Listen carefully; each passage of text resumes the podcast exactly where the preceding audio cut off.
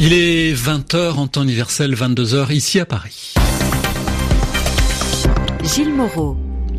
Bonsoir à tous. Euh, voici votre journal en français facile présenté ce soir avec Sylvie Berruet. Sylvie, bonsoir. Bonsoir Gilles, bonsoir à tous. Dans l'actualité aux États-Unis, beaucoup de tensions actuellement dans la ville universitaire de Gainesville en Floride. Des centaines de manifestants s'opposent à la présence d'un dirigeant de l'extrême droite raciste. Au Togo, nouvelle manifestation et nouvelle violence. D'après l'opposition, il y a au moins trois morts et des dizaines de blessés. Dans la crise politique qui oppose Madrid à Barcelone, le président de la région catalane n'a pas renoncé à déclarer l'indépendance. Le gouvernement espagnol pourrait prononcer samedi la suspension de l'autonomie de la région. Le premier ministre Mariano Rajoy est ce soir à Bruxelles où se tient un sommet européen. Il a d'ailleurs reçu le soutien de l'Allemagne et de la France. Le journal. Le journal en français facile. En français facile. Aux États-Unis, l'université de Gainesville, en Floride, est actuellement sous haute protection policière. Richard Spencer, président d'un parti d'extrême droite raciste, devait y prononcer un discours. Or, il en a été empêché par un public très hostile et presque entièrement composé de manifestants. Des troubles sont redoutés dans cette ville universitaire deux mois après les violences de Charlottesville entre militants d'extrême droite et antiracistes. D'Anne Corpé. Depuis l'arrivée de Donald Trump au pouvoir, le nombre d'agressions racistes est en hausse et les discours qui défendent l'idée d'une Amérique blanche et chrétienne se banalisent. Le mythe fondateur d'une Amérique multiraciale et égale pour tous est battu en brèche, au point de susciter une réaction de George Bush, l'ancien président américain qui se tient à l'écart de la vie politique depuis qu'il a quitté le pouvoir il y a neuf ans, est intervenu ce jeudi à ce sujet. Le sectarisme semble encouragé, nos politiques semblent plus vulnérables aux théories conspirationnistes et à l'invention pure et simple de faits. Contrairement à beaucoup d'autres nations, notre identité n'est pas déterminée par l'origine géographique ou ethnique. Cela signifie que les personnes de toutes les religions, races ou ethnies peuvent être américaines à part entière. Cela signifie que le sectarisme ou la suprématie blanche, sous quelque forme que ce soit, est un blasphème contre le credo américain. Des propos qui visent indirectement l'actuel président américain. Donald Trump avait dans un premier temps refusé de condamner les organisateurs de la marche raciste de Charlottesville. Il relaie régulièrement des informations inexactes, parfois directement tirées de sites conspirationnistes. Anne Corpet, Washington, RFI. Nouvelle manifestation et nouvelle violence au Togo. D'après l'opposition, un bilan provisoire s'élève à trois morts et des dizaines de blessés dans la capitale Lomé. Des heurts ont opposé des jeunes aux forces de l'ordre lors d'un rassemblement interdit par le pouvoir. L'opposition togolaise réclame le départ du président Fort Nyasingbe. Le président égyptien Abdel Fattah al-Sisi sera la semaine prochaine en France, reçu mardi à l'Élysée dans le cadre de cette visite officielle. Cette rencontre sera la première avec son homologue Emmanuel Macron. Direction le Pakistan où l'ancien premier ministre Nawaz Sharif a été inculpé pour corruption. La Cour suprême a également inculpé sa fille et son gendre.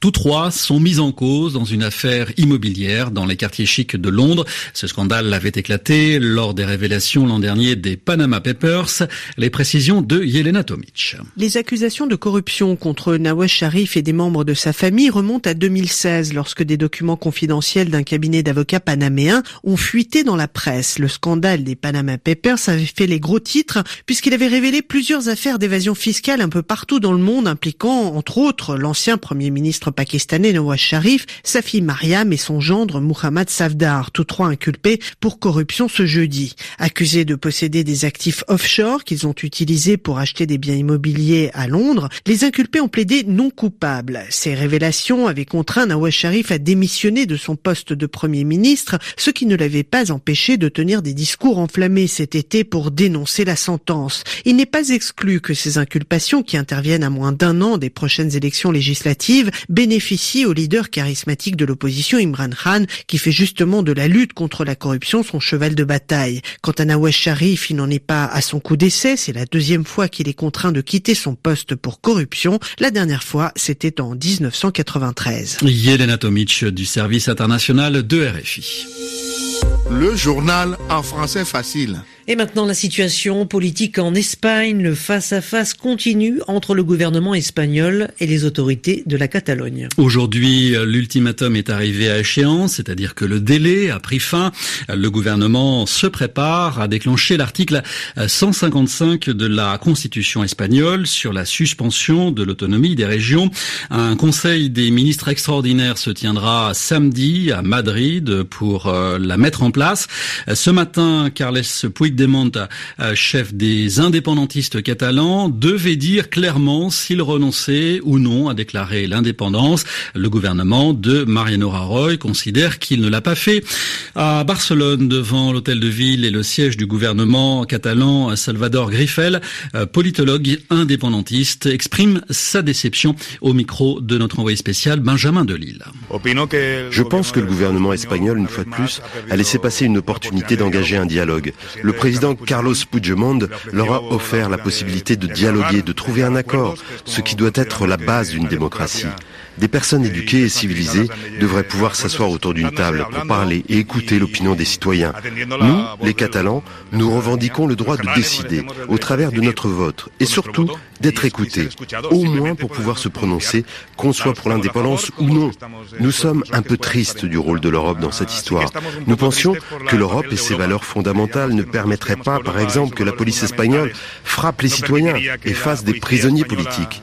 Il faut rappeler que Jordi Cucha et Jordi Sanchez sont en prison parce qu'ils ont défendu des manifestations pacifiques et un processus pacifique en faveur de l'autodétermination et du référendum.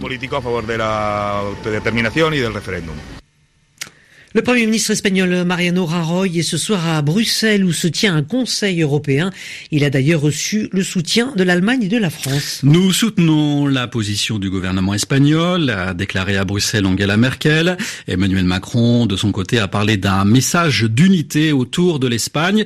Le président français, qui, comme il l'avait annoncé la semaine dernière, a envoyé à Bruxelles une lettre reconnaissant officiellement le drapeau européen. Explication de notre envoyé spécial Anissa El le drapeau européen, mais aussi l'hymne et la journée de l'Europe. C'est bien sûr la réponse annoncée aux critiques de Jean-Luc Mélenchon en France. C'est aussi un geste pour signer face à ses partenaires son engagement européen. Le regard des 27 sur le vainqueur de Marine Le Pen reste positif. Emmanuel Macron veut donc pousser davantage au risque de mécontenter. Le commerce, le sujet n'était pas prévu au dîner des chefs d'État ce jeudi soir, mais le président l'a mis au menu. La position française, c'est de dire les critiques, le doute sur les traités de libre-échange dépassent largement l'hexagone. Il est temps que l'Europe s'en préoccupe. Face à la montée des populismes, Emmanuel Macron se veut donc le porte-drapeau de l'Europe qui protège. Sauf que dès qu'on entre dans le concret, ses partenaires européens sont loin de tous le suivre. C'est le cas sur le travail détaché avec l'Espagne. Emmanuel Macron a bien vu Mariano Rajoy en tête à tête en fin de journée, mais de ce rendez-vous ne filtre qu'un seul élément de langage, et c'est sur la crise en Catalogne, Paris soutient Madrid. Anissel Jabri, Bruxelles, les pays du G7 face à la menace terroriste, c'est le thème d'une réunion actuellement des ministres de l'Intérieur à Ischia en Italie. À l'heure de la chute de Raqqa en Syrie, des milliers de djihadistes en fuite pourraient gagner l'Occident et obliger de nombreux pays à faire face à cette diaspora du retour, comme on l'appelle. En France, la mobilisation contre les ordonnances réformant le Code du travail est en net recul. Selon le ministère de l'Intérieur, ils étaient moins de 40 000 manifestants dans toute la France, soit une mobilisation trois fois plus faible que lors de la manifestation du 21 septembre. Elle avait tourné son premier film à l'âge de 14 ans et le dernier quand elle en avait 85. Danielle Darieux, actrice euh, légendaire, disparaît à l'âge de 100 ans, actrice de cinéma et de théâtre. Sa carrière d'une longévité exceptionnelle lui a permis de jouer avec les plus grands acteurs, entre autres Jean Gabin et Gérard Philippe. Son talent et sa générosité ont illuminé le cinéma français, a réagi la ministre de la Culture Françoise Nissen. Football, trois clubs français jouent ce soir en Europa League. À noter que Marseille a battu le club portugais de Guimarães 2-1. Nice a été dominé euh, par la Lazio de Rome 3-1. Actuellement, Lyon se déplace à Everton. C'est la fin du journal en français facile. Bonsoir à tous. Bonsoir Sylvie. Bonsoir.